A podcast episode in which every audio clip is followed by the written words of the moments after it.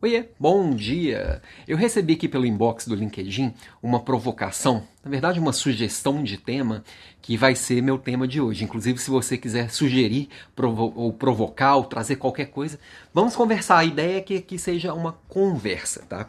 Mas o que, que era a provocação? Era assim, sobre sobre modelos ágeis, modelos mais modernos de gestão e os modelos mais tradicionais.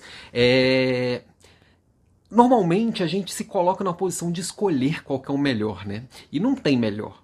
Toda vez que a gente se coloca nessa posição de escolher este ou aquele, isso ou aquilo, eu vou ser reducionista de uma tal forma que para defender o lado que eu escolhi, geralmente a gente abraça uma causa e se torna quase que um defensor daquilo, eu preciso falar mal do outro.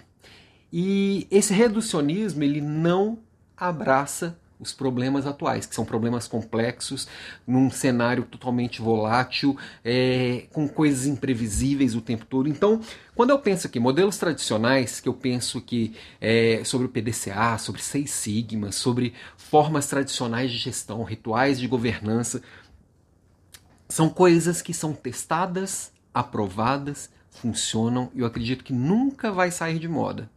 É claro que a gente precisa sempre olhar para o momento e o problema atual para ver como que a gente atua e como que a gente é, constrói isso. Então, muitas vezes a gente cria modelos muito. Segurando neste tradicional, a gente cria uma forma muito amarrada, burocrática, com muito comando e controle, que eu preciso olhar e observar cada fato e tudo que tiver desvio eu vou ter que criar um processo complexo.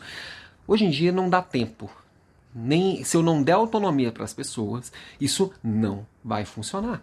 Por quê? Porque tudo é imprevisível e tudo é muito rápido e exige uma ação rápida e, e forte. Aí entram os novos modelos de gestão, é, Agile, Scrum, é, Design Thinking, é, bom, vários outros aí, várias formas novas que a gente vai criando de fazer coisas de uma forma mais ágil, Agora, mais do que mais ágil, é colocando o cliente no centro. Eu preciso testar rápido, entendendo o ponto de vista do cliente, não meu como líder, e a partir disso eu testar um protótipo, errar rápido e construir rápido. Tudo isso eu preciso dominar cada uma dessas metodologias. Só a partir da hora que eu dominar, eu posso combinar elementos entre elas e montar a minha caixa de ferramentas. Então, eu como líder, eu tenho que pegar aquilo que já foi testado, aprovado e funciona, os modelos dos modelos tradicionais tradicionais, combinar com esses modelos novos. E aí eu vou criar a minha caixa de ferramentas robusta e que realmente funciona e que a hora que aparecer um problema novo que vai surgir todo dia, eu sei ali o que, que eu vou pensar para usar naquele momento, ok? Beijo para você e até amanhã.